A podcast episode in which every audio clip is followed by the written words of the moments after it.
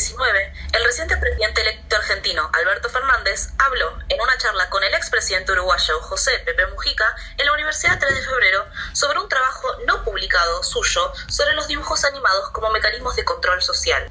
Rápidamente, redes sociales y diarios se apresuraron a, además de hacer memes, referenciar los argumentos presentados por el presidente con mi libro teórico favorito, Para leer al pato Donald, de Ariel Dorfman y Armand Matelard, publicado en 1971, presentando un análisis materialista sobre los mecanismos de control y dominación ideológico a través de las tiras cómicas del mundo de fantasía Disneylandia y, específicamente, la familia Pato y las relaciones de trabajo, familia y producción. Acá todo esto. Yo leí Para leer al pato Donald y me enamoré, justo antes de que se estrenase el reboot de la serie de 1987 Pato Aventuras. Cuando Dorfman y Matelan escribieron su libro, lo hicieron analizando el modelo ideológico presentado en las tiras cómicas de Disneylandia. Treinta años después de mucha, mucha evolución de Disney, nosotras... Ni ahí vamos a tratar de hacer esto con Pato Aventuras 2017 principalmente porque estamos volviendo después de tres meses de pausa, pero sí vamos a hacer un primer acercamiento a los cambios y continuidades que nos presenta hoy en día un reboot de la familia Pato. Hola y bienvenidas a Torta Animadas, el podcast en el cual un par de tortas se ponen a hablar de caricaturas y el medio de la animación como plataforma de entretenimiento. Somos sus presentadoras, Inés. Y Mew. De vuelta después de bastante tiempo. Miranda, ¿cómo te trata la pandemia? Bueno, pasaron bastantes cosas desde que nos fuimos y ahora que vamos a volver hay bastantes noticias del mundo de la animación para contarles. Por un lado, Tuca y Bertie resucitó gracias a sus servidoras. Es mi teoría de que revivió gracias a nosotras porque hicimos el capítulo y wow, de repente se canceló, pero bueno. Tuca y Bertie, la serie de Elisa Hannawell, que creíamos cancelada por Netflix, volvió en forma de fichas por parte de Adult Swim con una segunda temporada que se va a estrenar, creemos, en 2021 terminó Shira y Las Princesas del Poder de Noel Stevenson en mayo de 2020 y actualmente los fans de la serie están tratando de trendear por Twitter para que se pueda realizar una película. HBO Max también anunció hace poco que va a sacar un spin-off de la aventura llamado Obsidian, protagonizado por Marceline y Bubblegum, otra victoria para lesbianas. Se anunció una tercera temporada para Amphibia de Disney, una temporada más de Infinity Train de Cartoon Network y una película interactiva de algo que se llama Muerte en la familia DC. Nos falta un montón más, pero este episodio va a ser bastante largo, así que mejor empezar. Ok, nos toca hablar sobre DuckTales esta semana, el reboot del 2017. Es una serie creada por Matt Youngberg, que también trabajó en Teen Titans, Batman 2006 y Ben 10 y Francisco Angones también trabajó en Wonder Over Yonder, bajo Disney Television Animation y distribuidos por Disney Channel y Disney XD. Tiene un total de 57 episodios divididos en tres temporadas, cada una consistente en 25 episodios de 22 minutos cada uno, excepto la última temporada que se sigue transmitiendo a fecha de hoy, aunque en una pausa y va más o menos 7 capítulos. Está basada en la serie del mismo nombre de 1987, como dijo In en la intro, se estrenó en 2017 y actualmente sigue en producción. Ine me insistió mucho, mucho, mucho en ver esta serie y en parte me enganchó por el voice acting. Eh, no sé si Ine, ¿vos sabés si esto es por plata que tiene Disney o porque simplemente es el encanto Disney que pueden traer gente tan conocida? Para mí el encanto y la plata de Disney son la misma cosa. bueno.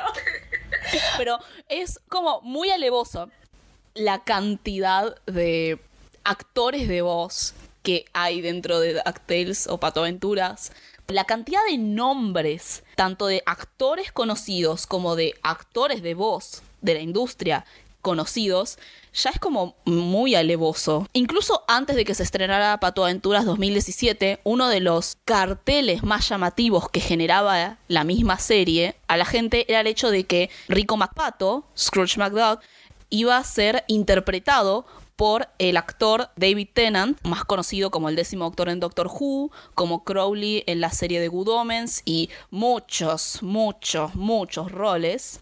Nada, como básicamente uno de los protagonistas de la serie. Sí, agarraron básicamente un actor que le gusta a mucha gente de nuestra generación y un poco más grande, angloparlantes obviamente, porque acá hay que ver quién juega a David Tennant. Pero bueno, sí, está eh, David Tennant como eh, el tío me cuesta mucho decir los nombres en castellano, perdón, el tío rico. Eh, está mm, como los tres patitos principales. Danny Pudi, que hace la voz de Hugo o de Huey Duck.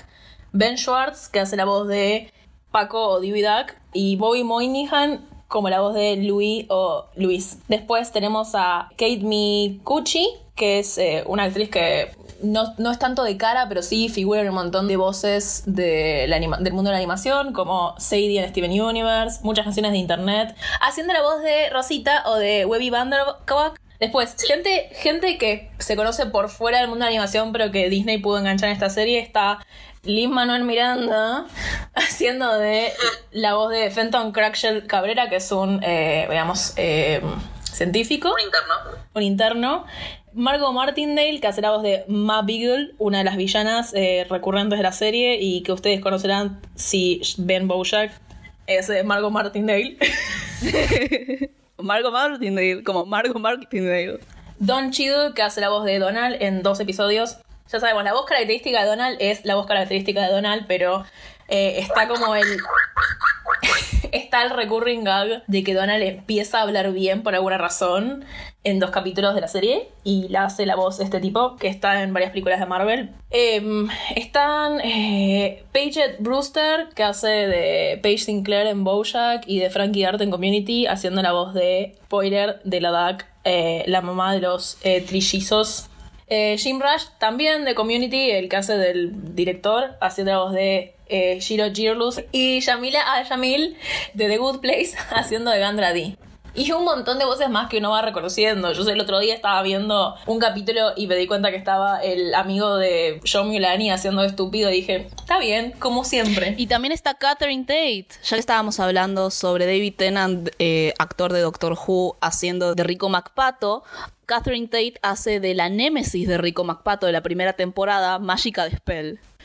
Bueno, ahora que ya establecimos que Disney tiene mucha plata para meter a muchos nombres conocidos, algunos que hasta ni siquiera conocemos nosotras, solamente sabemos que son conocidos, vamos a enfocarnos específicamente en la serie Pato Aventuras. Principalmente el hecho que llama la atención es el hecho de que es un reboot. Hay que, hay que darnos cuenta que es la primera serie que estamos discutiendo que está saliendo ahora. Porque todas las series que habíamos hablado antes ya habían terminado de salir. Salvo, bueno, obviamente, Tuca Berti que volvió. Las demás, ya habían, las demás ya habían terminado y encima, eh, o sea, no estábamos hablando de una serie que todavía se estaba desarrollando, así que obviamente va a haber cosas que tal vez a futuro cambien. Eh, solo podemos hablar de las tres temporadas que vimos hasta ahora. Pero también no habíamos visto ninguna serie que fuera un reboot. Yo, sí, yo solamente quiero aclarar una cosa. Eh, yo planeaba que este episodio vaya mucho más adelante, justamente porque como dije en la introducción, eh, estoy muy influenciada por el libro y el método de Dorfman y Matelar para leer al pato Donald. Principalmente deviene mucho de por qué vino este podcast en eso. Entonces, Pato Aventuras 2017, como producto de Disney que surgió ahora y como al mismo tiempo es un producto reciclado de Disney y por ende eso va a tener algunos algunas continuidades que es importante saber cuáles son y algunos cambios que van a reflejar los mensajes que se buscan transmitir en esta época nada va a ser un episodio largo porque yo lo, eh, yo lo quería preparar bien y lo preparamos bastante pero yo solamente quería remarcar eso Sí, no quiero, no quiero ser la persona que es causante de arruinar el orden de INE, pero soy la persona causante arruinar, ah, que arruinó el orden de INE. Pero quiero decir una cosa, más allá de todo lo que vamos a decir ahora, este, este, esta serie no solo es un poco causante de que hagamos esta, este podcast, sino también quiero aclarar que en contexto de pandemia empecé a ver esta serie que yo me negaba a ver por un lado, porque era como, ¿por qué voy a ver una serie de patitos? Y además, eh, Inés, pero si vos tenés una relación muy complicada con Disney, y la vi y entendí todo. Entendí por qué Inés Sí. tiene una relación complicada con esta serie. es una relación muy muy complicada porque es buena Es buena. A diferencia de un montón de cosas que está reboteando hoy en día Disney, las películas, por ejemplo, es un buen contenido reboteado. O sea, vi fragmentos nada más de la serie del 87, ¿no? ¿no? Pero no se compara la calidad, y no es solo por un tema de, de calidad de imagen o de animación, sino el, ritmo, la forma en la que se cuenta, es como el reboot la supera creces. Y no solamente la cuestión del reboot, es como que sabiendo lo que es Disney, sabiendo lo que representa, no solamente una cuestión de es un monopolio, sino una cuestión de que Disney tiene un aparato ideológico muy, muy explícito, muy, muy marcado y muy, muy desarrollado. Y sabiendo eso, y sabiendo cómo actúa, que de todas formas te logre atrapar, es muy interesante. Y es muy conflictivo. Y está bueno ese conflicto. Muy interesante, podés ser una loca de mierda como somos nosotras, de darte cuenta que estamos en un proceso de Disney y está tipo recuperando y tratando de rebrandearse, cambiar su marca eh, y su visión, o sea, la visión que tienen las personas de afuera de Disney. Es una empresa que existe hace más de 50 años, que viene produciendo contenido que envejeció muy mal en muy poco tiempo, porque pensemos que las películas reboteadas de Disney, no me quiero meter en esto porque puede ser que lo hablemos más tarde, pero cosas que hicieron en los 90 envejecieron mal.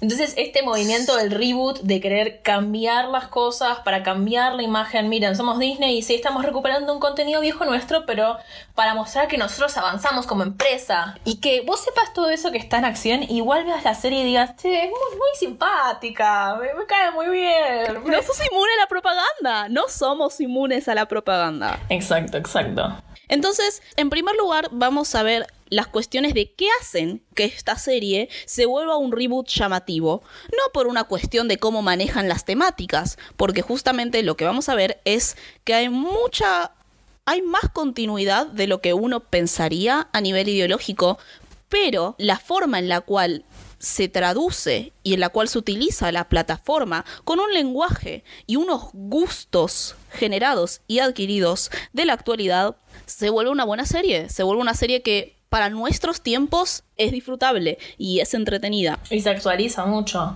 Lo principal que los personajes de...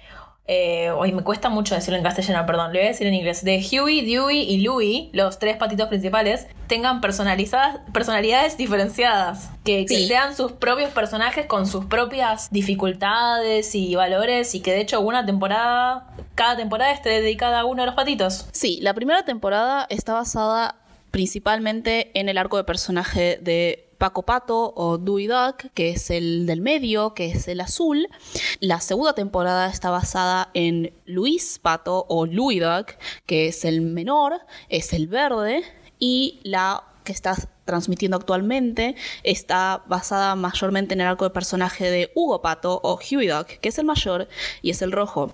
La idea de que les den personalidades diferenciadas primero se vuelve muy, muy llamativo y muy interesante para la gente que lo ve porque básicamente les das autonomía a los personajes. Dejan de ser como tres personajes con los mismos movimientos y las mismas frases, que era básicamente cómo solían manejar a los eh, trillizos pato. Y básicamente aumentás por tres la posibilidad de que la gente pueda identificarse con cada uno de ellos. Además es un movimiento necesario porque la serie, si bien eh, Rico, Rico McPato es el protagonista, entre muchas comillas, no lo es en el sentido que lo era en la tal vez en la serie anterior o, no es como la personalidad definitiva de la serie. Que tengas tres personajes distintos con tres personalidades distintas, que tengan distintos problemas, te crea eh, muchos lados donde agarrar el conflicto y crear una historia, crear historias diferentes con los tres. Cosa que no, no podías hacer si fuera como la serie del 87 que eran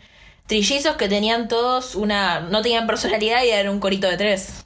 Exacto. Pero al mismo tiempo, de vuelta, como vos dijiste, marcan a MacPato. Pero para eso hay que meter también otro cambio que hicieron con la serie original, que es el cambio que le hicieron a Rosita o Webby Vanderquack. Rosita barra Webby es la nieta de la ama de llaves de Rico MacPato, Bickley. Y lo que le hicieron fue darle una personalidad, básicamente. Sí, una personalidad muy contemporánea, digamos, ¿no? De hacer un personaje, digamos, femenino, eh, capaz, inteligente, etcétera, etcétera, etcétera. Todas estas cosas que Disney quiere proyectar.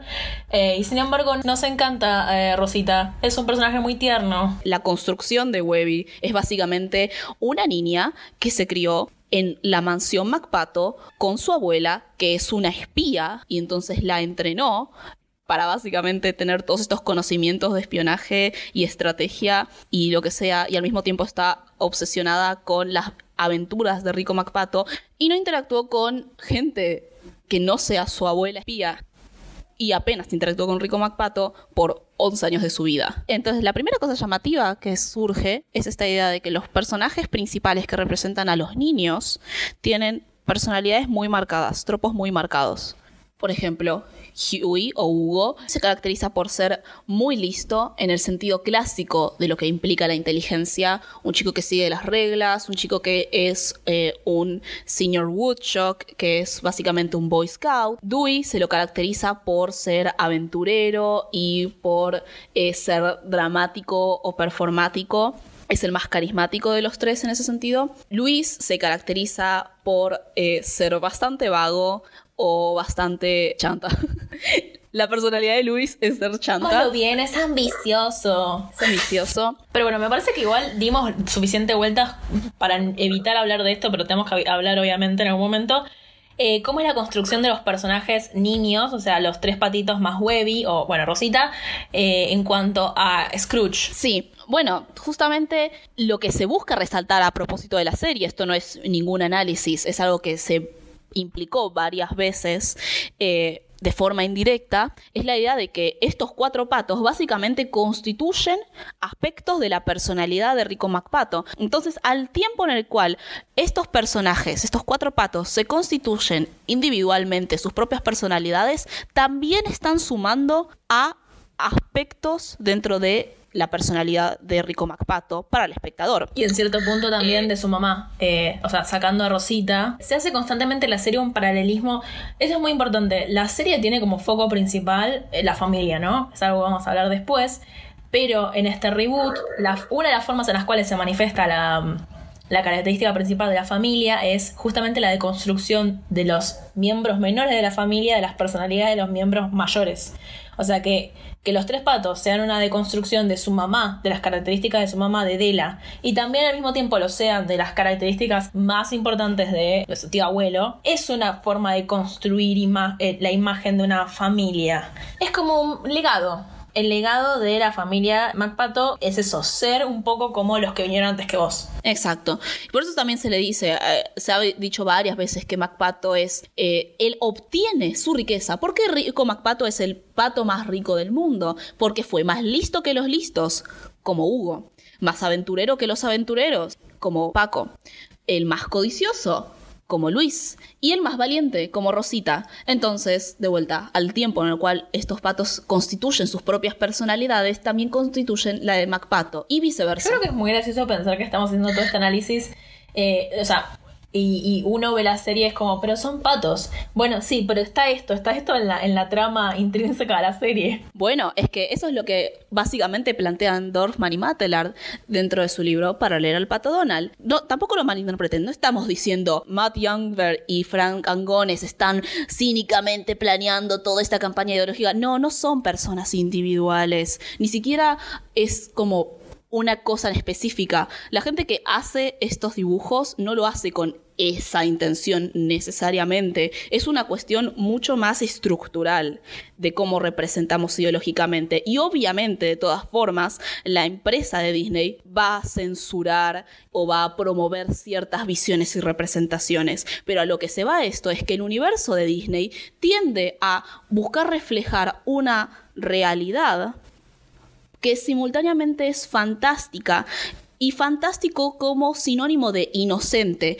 ¿Y qué pasa con eso? ¿Qué, ¿Cuál es el beneficio de representar la realidad inocente del mundo de Disney? Que cualquier persona que llegue a criticar ciertos aspectos ideológicos es como un aguafiestas que quiere arruinar la fantasía a los niños.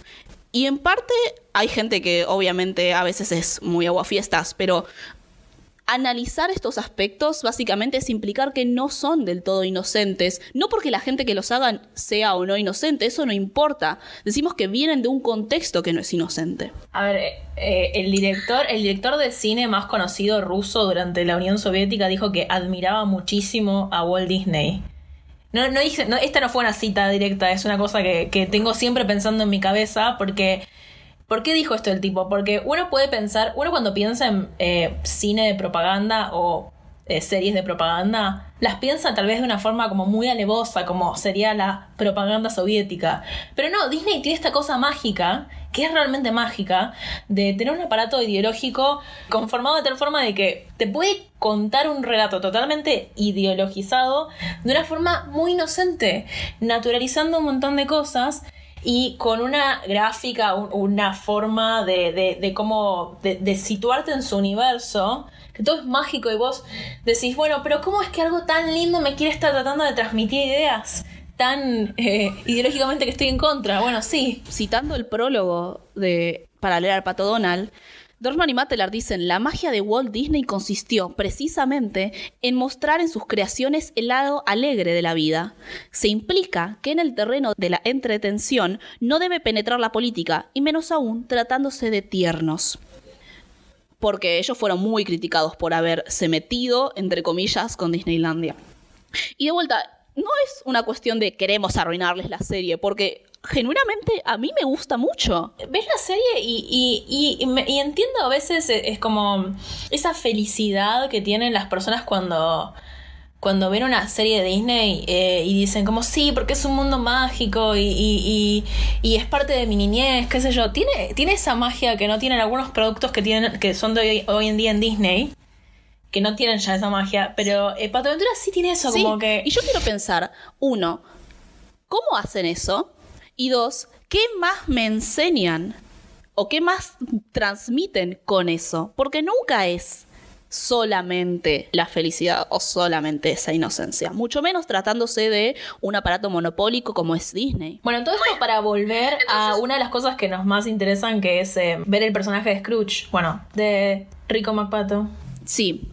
Eh, una cosa que mencionaste igual vos antes, que está bueno también mencionarlo como una innovación por parte de eh, la nueva serie de Pato Aventuras, que es exclusiva de la serie Pato Aventuras y es en parte también una cuestión que se volvió muy llamativa, es el personaje de Della Duck, la mamá de los patitos de Hugo, Paco y Luis, Huey, Dewey, Louie. Creo que acá tenemos que hacer una pausa Bueno, y, introducir un poco cómo es la cómo se formatea la serie al principio. A ver, la serie presenta... Sí, porque Della, Della se la presenta desde el primer capítulo.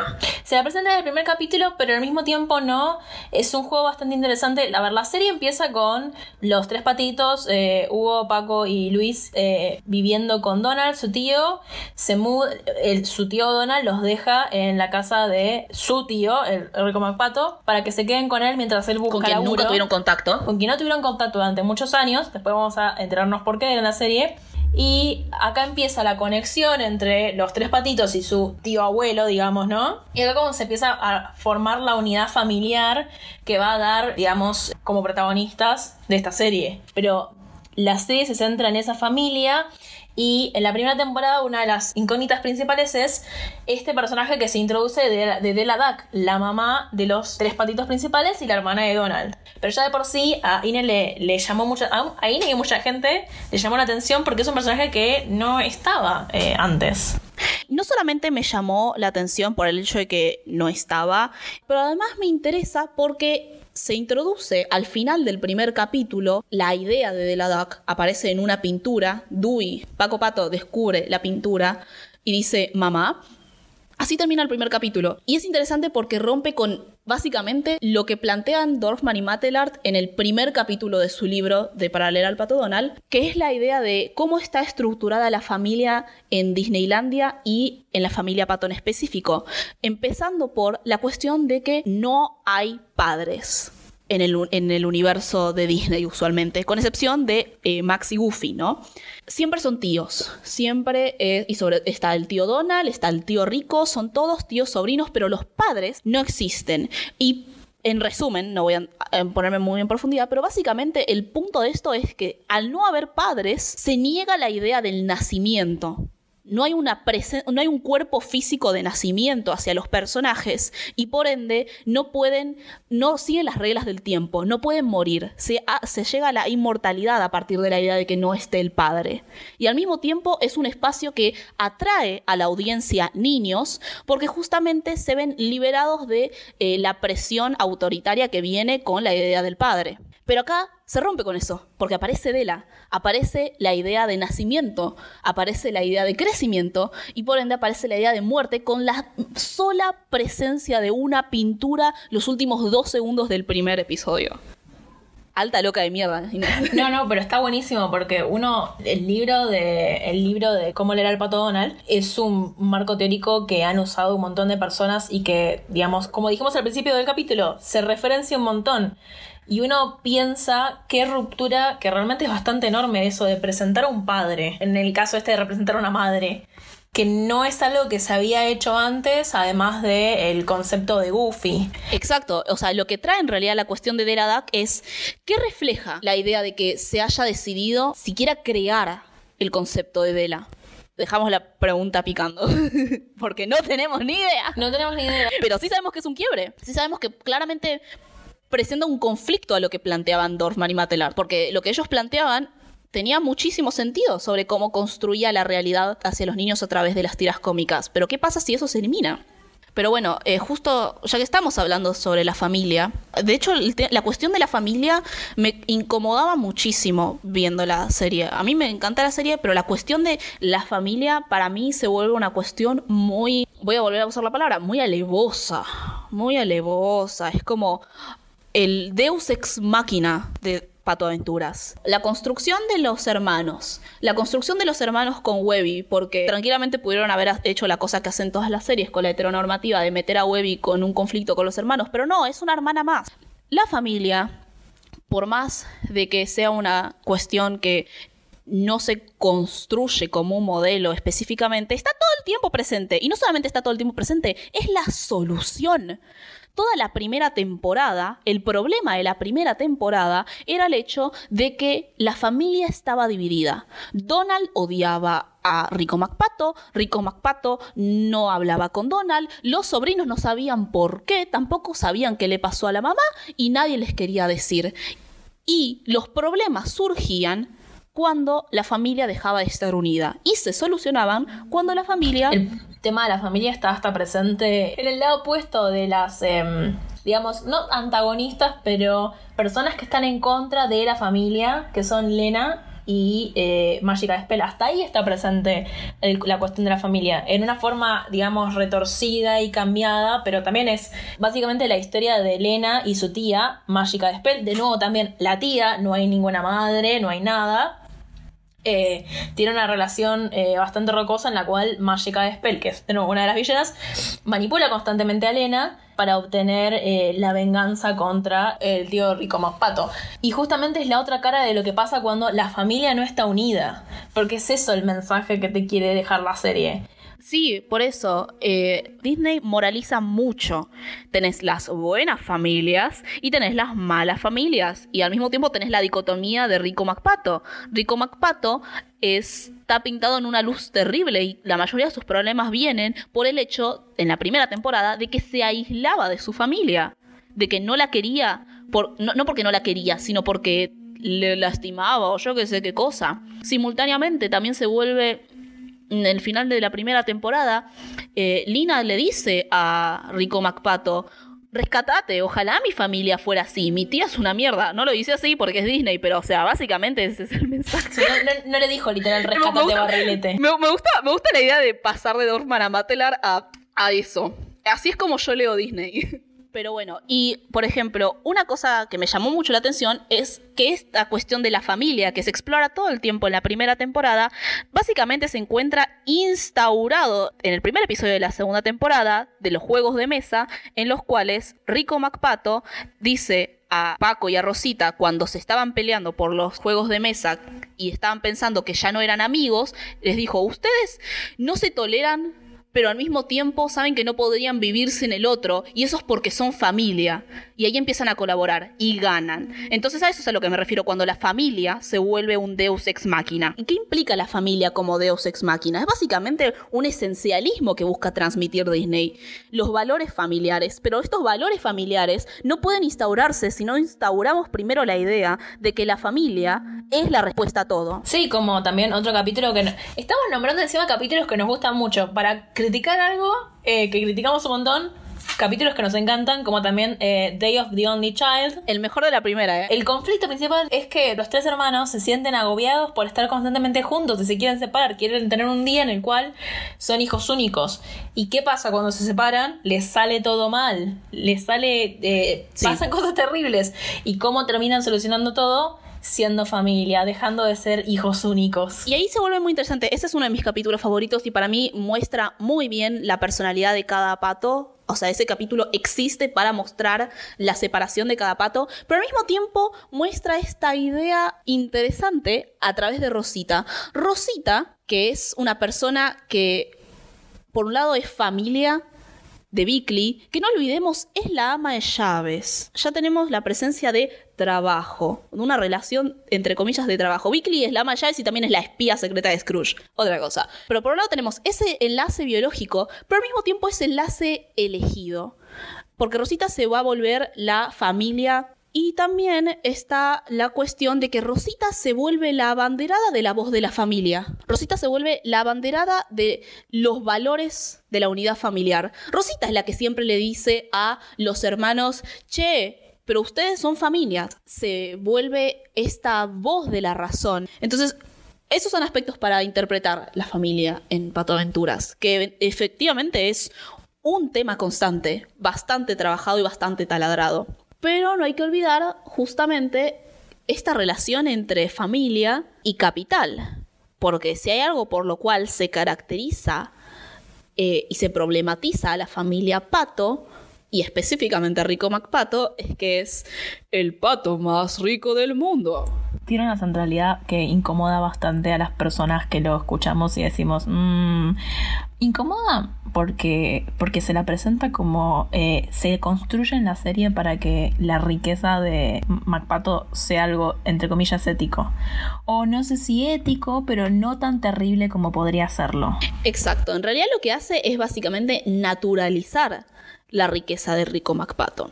Para empezar, Rico MacPato es rico y es más, esa riqueza nunca es una cosa fija, sino que es una riqueza abstracta, porque en episodios, por ejemplo, como Jaws, en donde su bóveda se convierte en un tiburón encantado con todo su dinero y termina eh, explotando y todo el mundo termina agarrándose su oro, eh, aguante. De todas formas, él sigue siendo el, pato más rico, porque la adquisición en Pato Aventuras técnicamente no existe. Es una representación simbólica. Pero ¿por qué existe? Porque se utiliza como fundamento de otro tipo. ¿Qué, estoy diciendo con esto?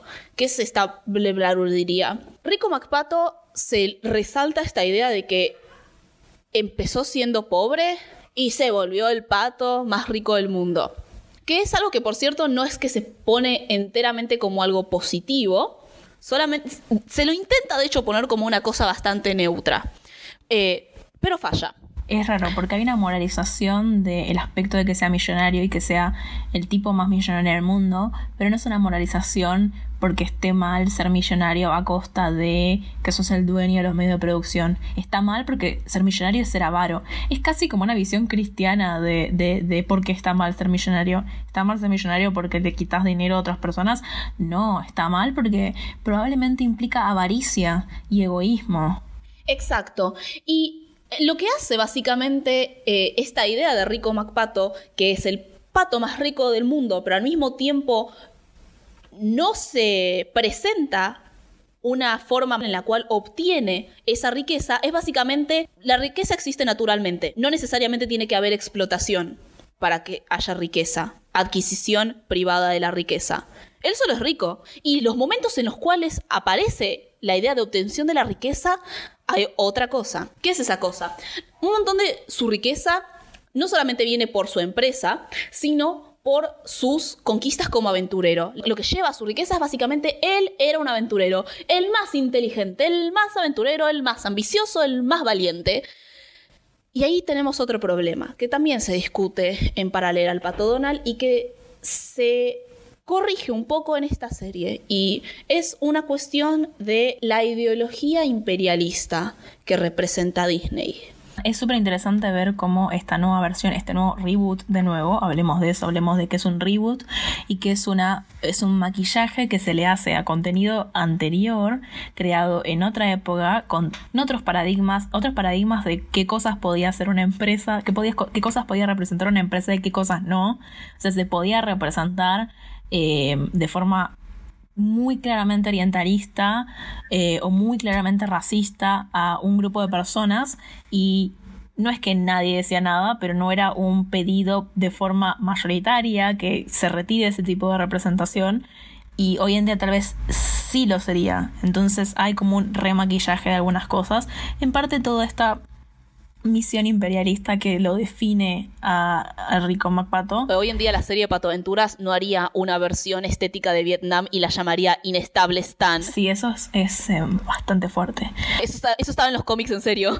Sigue estando en el, en el centro, en el alma de la serie, porque de hecho eh, crea un contraste bastante interesante en cómo hacemos menos imperialista una serie que en su alma es imperialista, porque la obtención de riqueza por parte de eh, extracción de bienes de un lugar que ni siquiera es el donde vivís vos, es un lugar, otro lugar del mundo. Ir a otro lugar a extraer riquezas es la acumulación originaria y es, eh, digamos, el principio del capitalismo y es también eh, la fuerza motivante del imperialismo.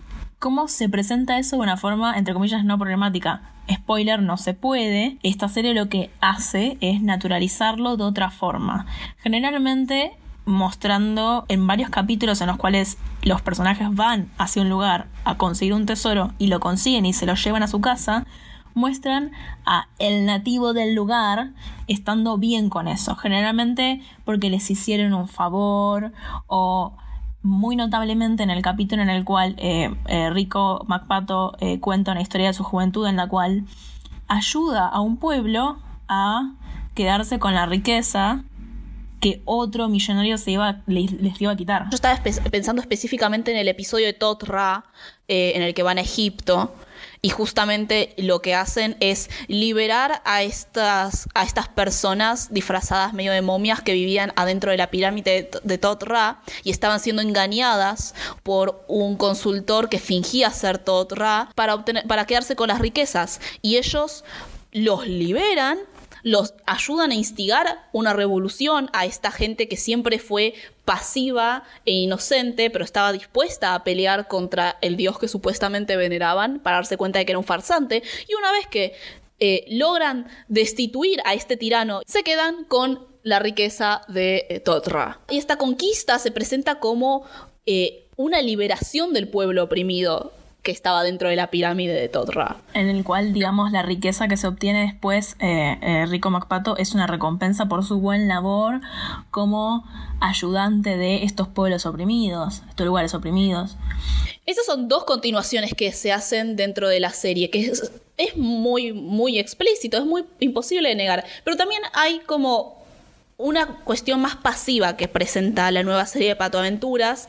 Por ejemplo, en el episodio de, La ciudad donde todo el mundo era feliz, que es el episodio donde se presenta una especie de Brasil, donde están los tres caballeros. También está el personaje de Faris Jean. Y después está el, el anteúltimo episodio de la tercera temporada que salió hasta ahora, que es Astro Void, con una presentación estética de Japón. Ya, ya el nombre del episodio Astro Void muestra el homenaje al superhéroe Astro Boy, en el cual la presentación del espacio geográfico es más pasivo, no, no involucra nada más más allá de lo estético, entre comillas, pero hay que entender que esta representación estética también es una construcción del exotismo. Sí, es un, digamos, exotismo light, porque no es tan alevoso y tan directo, entre comillas, como el que uno ve en los cómics de Pato Aventuras. Pero de nuevo, yo no creo que sea una. Y tampoco me importa igual, si es un, digamos, un. Una cosa a propósito por parte de quienes crean la serie. Yo no creo que lo sea, porque si vos lo seguís en Twitter, estas personas son bastante progres, qué sé yo. Pero justamente uno puede darse cuenta que las nociones orientalistas y de construcción de exotismo de ciertos lugares son muchas veces directas, no son voy a construir tu visión típica de Japón. Es, está tan, está tan eh, naturalizado que sí, la verdad, quiero representar a Japón, lo voy a representar así, así y así. Así va a ser. Y va más allá a veces de representación buena, representación mala. Vos fíjate que dentro de todo, la representación del espacio geográfico exterior es exotizada, pero se ve bastante neutra en esta serie. Y sin embargo, se sigue utilizando como justificación ideológica para adquisición y conquista y obtención Ese es el tema. entonces, por más de que sea presentado como algo neutro o incluso positivo, sigue utilizándose esa positividad para justificar otro tipo de accionar. Consigue una recompensa justamente por ser tan buen tipo. Y es eso, es el constante asalto ya que a nosotras sí eh, nos resulta mucho más chocante que otras partes, de, de cierta justificación de el tío es, es el pato con más plata en el mundo y está bien. Está bien ¿por qué? porque es un buen tipo al final, tipo va a lugares y ayuda a las personas de ahí y es, entre comillas, ético, porque ¿quién no tiene un espíritu aventura? Exacto. Y los momentos en los cuales se ve con mala luz la riqueza de Rico MacPato usualmente están ligados de vuelta a una cuestión moral o de avaricia, que al mismo tiempo se lo muestra como algo como muy infeliz cuando se queda agarrado en eso. De hecho, eh, Rico, antes, al principio de la serie, a cuando apenas se lo presenta con los buitres que son sus representantes, siempre está como aburrido, infeliz, porque lo que le da felicidad además de su riqueza, es estar con su familia y yendo a aventuras. Los chicos representan eso, las aventuras de la obtención de la riqueza, la justificación, la justificación moral de su riqueza. Y eso se muestra mucho, sobre todo en los episodios de la segunda temporada, que son enfocados mucho en Luis, porque Luis es la representación de la codicia de, de Tío Rico, y en lugar de buscar los caminos difíciles, siempre busca superarlos con los patrones que no logra ver. Y se habla mucho sobre esta necesidad que tiene Luis de ganar plata con una empresa y quiere ser tan rico como su tío. Y en un momento de la segunda temporada lo logra. Se vuelve, a partir de sus engaños, el pato más rico del mundo. ¿Y qué es lo que sucede? Una criatura mágica trata de... Eh, comerlo, porque al parecer el pato más rico del mundo está condenado a esa maldición. Entonces, la idea de que hayan puesto una maldición a ser el pato más rico del mundo, em, no sé si siquiera tengo que decirlo, creo que ya es bastante obvio la, la forma en la cual se presenta incluso en una serie de ahora esta ambivalencia, esta reducción. Es que el tema siempre vuelve a lo mismo. Estás reboteando, estás haciendo un, eh, una recontada de una historia que ya existía, que en su alma es eso, es una historia sobre imperialismo y sobre eh, capitalismo y sí, también sobre familia, muy entrelazado todo. Y podés intentar recontarla y podés intentar ser crítico de esa riqueza, pero hasta cierto punto. De hecho, hay capítulos en los cuales el tío rico se queda sin sin, sin nada o se queda sin dinero, pero vuelve y nunca se cuestiona a fondo, porque si se cuestionara a fondo, y de nuevo, yo apelo a que para mí los que crean esta serie son gente progresista y que entonces tiene que construir una forma, en cierto punto, de no, de no aprobar todo lo que pasa de forma eh, ligera como lo hacen los cómics o la serie del 87. ¿Y cómo lo hace? Moralizando desde un punto de vista individual lo que te puede hacer la guita. Pero no desde un punto de vista social y tampoco mencionando jamás cómo se produce y cómo se mantiene esa riqueza y a costa de quién. Tampoco existe gente pobre en DuckTales. Tampoco existe gente pobre, tampoco existe realmente el trabajo. Sí. Y eso que existe medianamente un poquito mencionado con Donald. Que ahí es, hablar sobre Donald y sobre el trabajo y sobre el obrero es todo su capítulo.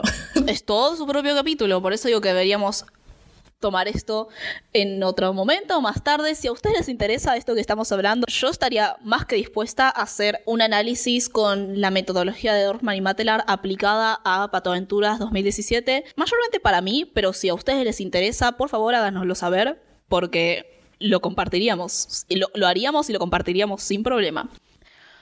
Bueno, deben pensar que odiamos DuckTales. Sí, no. Eh, o sea, genuinamente son cosas que a uno le pasan primero porque es una maquinola en nuestra cabeza que está funcionando 24-7. Momento Hugo. Somos, somos, literalmente eso. Pero genuinamente es una serie muy disfrutable.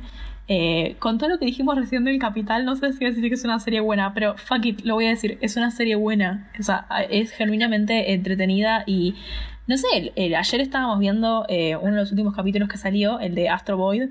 Después de hacer toda esa crítica al orientalismo, que fue muy light, obviamente, nuestra crítica, porque esto es un podcast de una hora. Pero igual, tipo, el capítulo es muy lindo. No soy inmune a la propaganda. No somos inmunes a la propaganda. Pero bueno, eh, nos gusta mucho. Eh, y hay muchos temas para politizar y, y cuestionar, como por ejemplo, eh, o sea, yo, yo, yo planeaba presentar este tema más bien como acabamos de establecer cuáles eran las continuidades de la serie. Pero hay que ver, pero mencionamos también que este reboot está muy bien hecho porque logra presentar estas continuidades, pero al mismo tiempo esconderlas en una adaptación para lo que es el contexto de ahora, a partir de cambios que, que lo diferencian terriblemente de los cómics de Disneylandia y la serie del 87. Entre ellos están cuestiones que hablan sobre, entre comillas, desarrollo femenino con Rosita y también lo que es representación LGBT y el término en inglés es coding, que es básicamente poner ciertas características que implican que un personaje es de cierta forma. De forma implícita, no explícita. Exacto. La representación LGBT o el coding LGBT. Bueno, por un lado aparecen los padres de eh, Violet en el tercer episodio de la primera temporada, pero si nosotras podemos hacer un estiramiento, pareciera que hay sobre todo un coding por parte de la relación entre Lina y Rosita eh, y por otro lado Paco Pato. Que nada, no es una, obviamente, uno puede siempre estar hablando de la proyección de personas LGBT en personajes que tal vez no necesariamente fueron construidos de esa forma. Después uno también puede argumentar que eh, cuando está en un contexto de, por ejemplo, una, un canal como Disney, que es sabido que se rehúsa constantemente a poner en juego su apoyo eh, yankee republicano conservador de, poner personajes LGBT porque a ver si le sacan la guita y a ver si hay gente protestando, ay, pero se meten con mis hijos. De hecho, se quejaron por los papás de Violet. ¿En serio? Sí, cuando estuve buscando la nota de Frank and Gons en Tumblr, que la vamos a poner en la descripción, eh, cuando estaba buscando esa nota me aparecieron como 10.000 noticias de gente quejándose. Wow, me voy a quejar de estos dos dibujitos que se dibujaron cerca y que no dicen nada en todo el capítulo. Y que solo se los menciona como Violet Stats. Eh, tienen remeras que dicen que están con el otro. Pero es eso, es como el coding es algo que existe hace un montón de tiempo, eh, no solo con, digamos, la representación LGBT, con otro tipo de representación, cuando no es posible muchas veces por parte del contexto en el que estás directamente explicitar que un personaje es X. Entonces es necesario hablar por, desde el lado del coding porque no va a haber una representación directa más allá de los padres de Violet. Entonces es necesario tener en cuenta cuando multiplicidad de gente que ve la serie dice, y sí, me la verdad es que me parece que esta relación es más que de amistad. Y no es una excusa para decir está bien que igual si están codeados los personajes está todo bien, porque debería haber personajes explícitamente LGBT. Pero a falta de, tenemos que hablar de coding. Eh, pero además de eso, es cierto que muchas veces el, el punto del coding son lecturas que están basadas en conceptos y preconceptos, pero hay que entender que muchas veces la gente e, es diferente cuando lo hace una persona que tiene esas mismas vivencias y puede notar esas cosas. Un caso, el caso, por ejemplo, de Paco Pato, uno tranquilamente podría decir, eh, eso es una, una cuestión de preconceptos, porque es un pibe que es como muy dramático en una forma eh, muy, muy llamativa. Para mí es bastante tierno, pero justamente no se presenta como una forma peyorativa, es solamente su personalidad. Pero, por ejemplo, algo que sí llamó bastante la atención era eh, a Nightmare in Kill Motor Hill, uno de los mejores episodios de la segunda temporada. Eh, están Hugo, Paco, Luis, Rosita, Lina y Violet visitando los sueños de cada uno por la magia de Lina. Y cuando van al eh, sueño de Dewey, que es un secundario muy de película fantasía yankee. Tu fantasía es básicamente vivir en High School Musical. Eso para mí es bastante LGBT coding. En un momento aparece una bola abstracta celeste con solo dos ojos y ellos están como, Paco, ¿qué es eso? Y él dice, eh, creo que se supone que debe ser mi interés romántico, pero me siento muy amenazado por esa idea, entonces nunca toma forma. Y este interés romántico eh, abstracto eh, dice Dewey, cantemos un dúo. Pero el punto de eso es que hay dos voces. Es una voz más aguda, entre comillas femenina, y otra mucho más grave, entre comillas masculina, que de vuelta, son esas cosas que quedan implícitas. Tranquilamente se pudo caer en una cuestión heteronormada de hacerle una voz robótica entre muchas comillas femenina, pero sin embargo se trajo esa ambigüedad y sobre todo ese sentimiento muy común para las juventudes que no, no pueden poner en palabras las cuestiones de género y sexualidad, la amenaza que a veces uno siente de saber que no está dentro de la norma. Sí, también es, no te voy a decir explícito, porque de nuevo estamos hablando de implicancias, pero toda la relación que tienen Lena y Rosita es una relación de amistad muy intensa, que significa muchísimo para ellas y que no se representa de la misma forma en la cual se representa Rosita con los hermanos. Porque de nuevo, como dijimos antes, Rosita y los hermanos son hermanos. O sea, no será la hermana biológica de ellos, pero son hermanos. Y se deja muy en claro en muchos capítulos. No pasa lo mismo con eh, Lena y con Rosita. Consideremos también esto.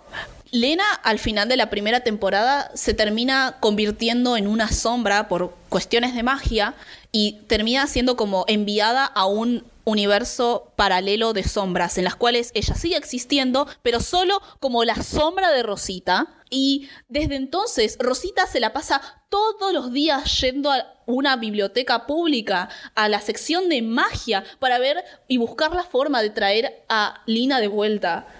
Eso no, eh, eso claramente es como... Existe todo un, un capítulo en el cual básicamente em, eh, que antes de que vuelva Lena al mundo de las personas reales y deje de ser una sombra, se toma un capítulo en el cual se siente amenazada, celosa, en constante competencia con una posible, entre comillas, nueva amiga de Rosita. Em, eso no es comportamiento... Sí, Rosita, ¿cómo puedes tener dos novias? Ese no es comportamiento heterosexual, te lo digo así nomás, te lo firmo. Y sobre todo porque de vuelta, tenés razón al decir que eso no pasa con Rosita y los otros chicos. Y eso que Rosita tiene un montón de episodios con los otros chicos. Y eso también es una elección. La elección de seguir narrativas, entre comillas, heterosexuales o heteronormadas, como podría ser la relación entre Rico McPato y Goldie, o Donald y Daisy, o Gandra y Fenton, son elecciones. Y la idea de proyectar a personajes como Rosita y Lena, o Shiro Shirlus y Fenton, o Drake Malark y Launchpad, y las relaciones que tienen también son cuestiones intencionales.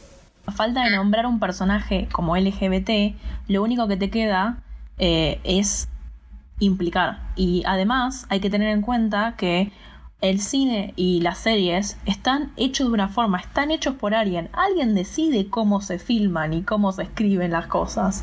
Entonces, cuando algo se implica de forma tan fuerte, no es casualidad, no es que alguien se cayó y dijo, vamos a hacer que la relación entre las dos pibitas estas sea súper intensa. Porque sí. No, no hay que ser tan ingenuos. Ahora, también, hay, también no hay que negar que Disney está cada vez más cerca intentando capitalizar un poco esta, este tema de coding, de implicancias. De nuevo, jugando, jugando a dos puntas, jugando a no enojar a sus sectores más conservadores, pero al mismo tiempo coquetear un poco con la idea de tal vez algún personaje sea LGBT o guiño guiño no es hetero, guiño guiño. Ese es el problema del coding y eh, esta cuestión del coding no aplica solamente a cuestiones LGBT y si vamos a ser más explícitos estamos hablando específicamente de eh, relaciones LGB porque no hay ninguna implicancia de nada que tenga que ver con la experiencia de ser trans. Ni, siquiera en formato de coding. Pero bueno, como decía, el coding no solamente se hace en cuestiones LGBT. Últimamente y sobre todo con el anteúltimo capítulo que salió, que fue el de Astro Boy, se habló mucho sobre la cuestión de ASPI coding o autism coding, que es básicamente la idea de presentar tratos o características del espectro autista en específicamente Hugo Pato, Huey es interesante porque muchas veces se habla sobre el coding en base a cuestiones de identidad LGBT, no tanto, se hace a veces, pero no tanto sobre cuestiones de neurodivergencia. Y es interesante porque, por ejemplo, el capítulo empezó literalmente con la idea de que es un grupo de niños burlándose de Hugo eh, por ser un chico muy apasionado por las reglas de su grupo de scout, por seguir exactamente esas reglas, se lo compara con un robot y conoce a un robot que es un niño, que es Boyd. Dije Boyd con tanto amor. Boyd. Oh.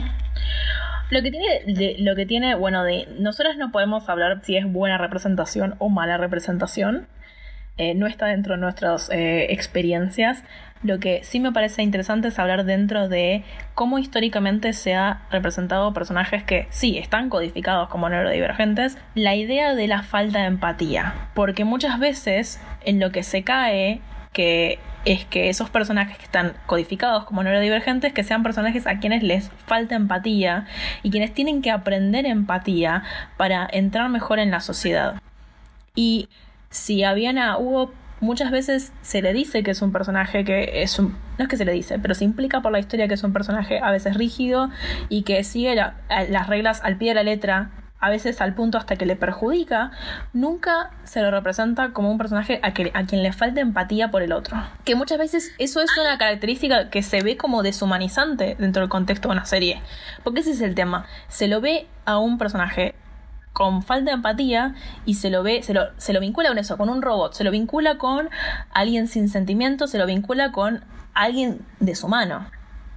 Lo que pasa es, ¿qué implica ese coding? ¿Se lo ve como algo bueno o se lo ve como algo malo? En el caso LGBT, eh, digamos, eh, lo que estamos hablando de Elena y Webby, se lo ve como algo súper positivo, se lo ve como dos pibas que se quieren un montón y que están dispuestas a hacer lo que sea para protegerse entre sí y que, digamos, su amor, como quieras llamarlo, les hace bien. Sí.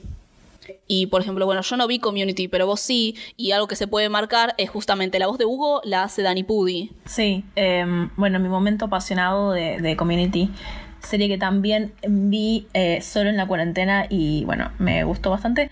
Pero es porque vi eso, bien el personaje de Danny Pudi en Community es, eh, se lo ve muchas veces, es un tema complicado obviamente para hablar todo su capítulo, que no lo vamos a hacer en este podcast, pero sí en ciertas temporadas de la serie se lo ve como negativo este coding, como que las características que lo marcan a Abed, es el nombre del personaje, son malas y o tienen que corregirse o la terminan afectando para mal. Y eso jamás pasa con Hugo, jamás. Es una cuestión nada más para mencionar, esta idea de cómo se trata el coding dentro de em, la serie puede tener sus críticas y puede tener sus aspectos positivos, pero definitivamente no se pudo haber hecho de otra forma eh, hace 30 años. Y la forma en la que está siendo hecho, porque hace 30 años podría haber un coding, pero sería definitivamente negativo. Hoy en día, cuando hay un personaje villano eh, que se lo codifica como LGBT, queer, como quieras, eh, se critica un montón en espacios de fans y en espacios de, gente que produce y dirige y, escribe también. Más allá de si es performático o no, se critica un montón. Entonces es súper interesante cómo el contexto marca un montón la forma en la que se hace el reboot. En 20 años, si se rebootiera de nuevo, sería muy diferente la serie también, seguro. Bueno, no hablamos nada de los villanos. No hablamos nada de los villanos. No realmente. Bueno, eh, ¿por qué no hablamos mucho de los villanos? Porque son bastante aburridos. Son aburridos. son aburridísimos. Eh, estos en particularmente tienen muy poco encanto. Para mí hay algo que me interesa mucho, que es la incorporación del personaje de Mark Biggs que es una parodia de Mark Zuckerberg, eh, villano, que está relacionado más con la tecnología, con la mass media, con internet, con las redes sociales, etcétera, que no existía claramente hace 30 años. Pero em, es otro punto en el cual eh, la serie esta nueva presenta muchas de las historias que tienen que ver con eh, el conflicto hombre versus tecnología de la serie, pero además es otra pata más con la cual em, se critica el ser millonario sin criticar las condiciones por las cuales uno se vuelve millonario. Se vuelve una falta personal de ética ser millonario, de nuevo, no porque le quitas laburo a gente, no porque te quedas con el plusvalor de sus trabajadores, sino porque, porque Mark Biggs es un insoportable hijo de su madre que, mm, que hace cosas que son malvadas, digamos que tiene que ser eh, combatido como villano. Muy bien, deberíamos empezar a ir cerrando. ¿Hay algo que quieras mencionar sobre algún capítulo, algún personaje? Podríamos hacer nuestro top 3 de capítulos de Pato Aventuras. Si alguien, o sea, esta serie la recomendamos, sí, a diferencia de la anterior, la recomendamos, pero puede no ser de su gusto, entendemos, pero podemos tener como una recomendación de tres capítulos que nos gusta un montón y que podríamos hasta rever, que vos revés probablemente. Ay, yo soy, yo soy, o sea, yo sabía que tenía una pequeña obsesión con esta serie y no, y no es algo que me enorgullezca, pero yo ya llegué a otro límite cuando eh, Miranda estaba viendo la serie y me escribía un chiste que hicieron o me pasaba una foto X de lo que estaba viendo y yo ya enseguida sabía el episodio en el que estaba hablando no me di cuenta, ok, de que tenía claramente una gran obsesión con esta serie. Bueno, Inés, rápido, tenés que elegir tres. Ya sé que te gustan muchos, pero elegí tres. Yo voy a elegir tres más, así que vamos a tener seis recomendaciones. Ok, eh, yo voy a elegir uno de cada temporada. De la primera temporada voy a marcar Day of the Only Child, que es el capítulo del hijo único. De la segunda temporada voy a marcar The Town Where Everyone Was Nice, que es el capítulo donde aparecen José Carioca y Pachito Pistoles de los Tres Caballeros. Y eh, por último, el capítulo de Louis Eleven, que también aparecen los Tres Caballeros. Y también aparece y también aparece Daisy. Sí, ah. Bueno, yo de la primera temporada voy a elegir The Spear of Celine. ¿Por qué? Porque tiene elementos que me gustan mucho. Primero, que se llame Izacuac a la, a la isla donde están los griegos, los patos griegos, y que haya tipo una parodia de Hércules que se llama Storkulis y que sea básicamente Hércules pero gay, que está enamorado de, de Donald. De Donald. Ah, es tan romántico. Y además, tipo, avanza un poco la relación de Rosita y de Dewey, que son re amiguis. Solidaridad gay lésbica. Y empieza acelerar un poco lo que sería la revelación de, de la DAC. Ese por un lado, de la segunda temporada, Friendship Hates Magic, que es el capítulo de las pequeñas lesbianas. Es muy tierno. Em, y de la tercera temporada, eh, Astro Void, claramente. Ayer lo vimos y se me lagrimearon los ojos. Nos quedaría, nos quedaron un montón de cosas sin hablar porque hicimos un, eh, tenemos un millón de temas para hablar porque esta serie es muy rica en cosas para hablar y criticar y pegarle a Disney que es nuestra cosa favorita. Pero bueno, eh, nos quedaría hablar sobre quién es la torta o quiénes son las ¿Quién tortas. es la torta? ¿Quién es la torta? Muy bien, estamos de acuerdo que Webby, Rosita, es lesbianísima. Es lesbianísima, em, exacto. De hecho, la razón por la cual yo decidí ver DuckTales en primer lugar fue por un cómic de un artista que me gusta mucho de Twitter, que se llama Isaac Livengood, eh, que hizo un cómic de eh, una conversación entre José Carioca y Rosita, en la cual José Carioca se iba a casar con Panchito Pistoles y Rosita le pregunta si las chicas también podían casarse entre ellas. Y eh, se ve como muy, muy confundida y muy angustiada porque no entiende nada nunca. Y él le dice que sí. Y después le dice que lo que ama de este mundo es que siempre está cambiando y que la gente está cambiando en buenas formas. Que él recuerda cuando tenía su edad y siempre estaba buscando dónde pertenecer y se dio cuenta de que la gente no pertenece en lugares, pertenece con gente. Y cuando vi ese cómic, cuando vi ese cómic simplemente fue como... Perdiste la cabeza. Perdí la cabeza, perdí la cabeza, fue como, wow. Además de que yo adoro el trabajo que hace Isaac, me encanta su estilo, es una gran inspiración de dibujo para mí. El contenido fue como muy, muy fuerte, entonces yo entré viendo DuckTales con la imposibilidad de no ver a Rosita como otra cosa que no sea lesbiana. Y tiene sentido, de todas formas, cuando lo ves. Yo puse como capítulo favorito Friendship Hates Magic, en el cual es sobre la relación de, de Rosita y Lena, así que no, no puedo discutirlo. ¿Y vos pusiste también a...? Yo puse a Dela. Dela para mí es lesbiana también. y está con Penny, con Penumbra. Mis derechos. Lo acepto, lo acepto. Em, sí, bueno, esa para mí Rosita. Bueno, eso es todo por hoy. Esperamos que hayan disfrutado de este episodio de Torta Animadas. Nos alegra muchísimo estar de vuelta. Extrañábamos un montón hacer esto. Tuvimos los inconvenientes de ver cómo manejar la grabación en la cuarentena, porque nada, estamos cada una en nuestras casas, vivimos a dos horas unas de la otra y de todas formas no podemos ni planeamos salir. No rompan la cuarentena, si pueden, no rompan la cuarentena. Y nada, esperamos y estamos muy eh, emocionadas de seguir con nuestros programas. Tenemos un montón de cosas planeadas. Sepan que seguimos planeando hacer esto. Tuvimos que obviamente acortar la temporada, la primera temporada de Torta Animada se va a ser mucho más larga, con muchos más capítulos. Va a terminar siendo más corta, pero con esto de que empezamos a grabar en cuarentena y bueno, volveremos a vernos en persona cuando se pueda. Eh, nada, pudimos recuperar un poco del tiempo y vamos a terminar haciendo más capítulos de lo que pensábamos cuando empezó todo este tema de la pandemia.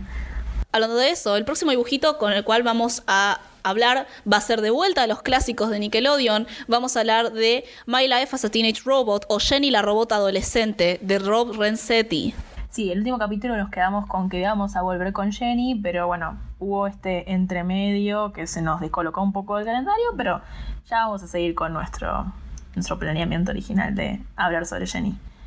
Eh, si quieren mandar eh, comentarios sobre este capítulo o sobre Jenny, ¿dónde lo pueden mandar, Inés? Lo pueden mandar a nuestro Twitter arroba tortaanimadas o nuestro Instagram del mismo nombre.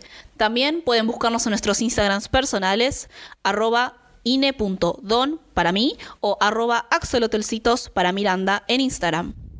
Eh, si quieren más de nosotras volviéndonos locas por el modelo ideológico de los dibujitos, háganoslo saber. Si tienen sus propios aportes y sus propias críticas, están más que bienvenidas. Nos serviría mucho eh, cualquier tipo de comentario y siempre es bienvenido. Muchas gracias. Hasta la próxima.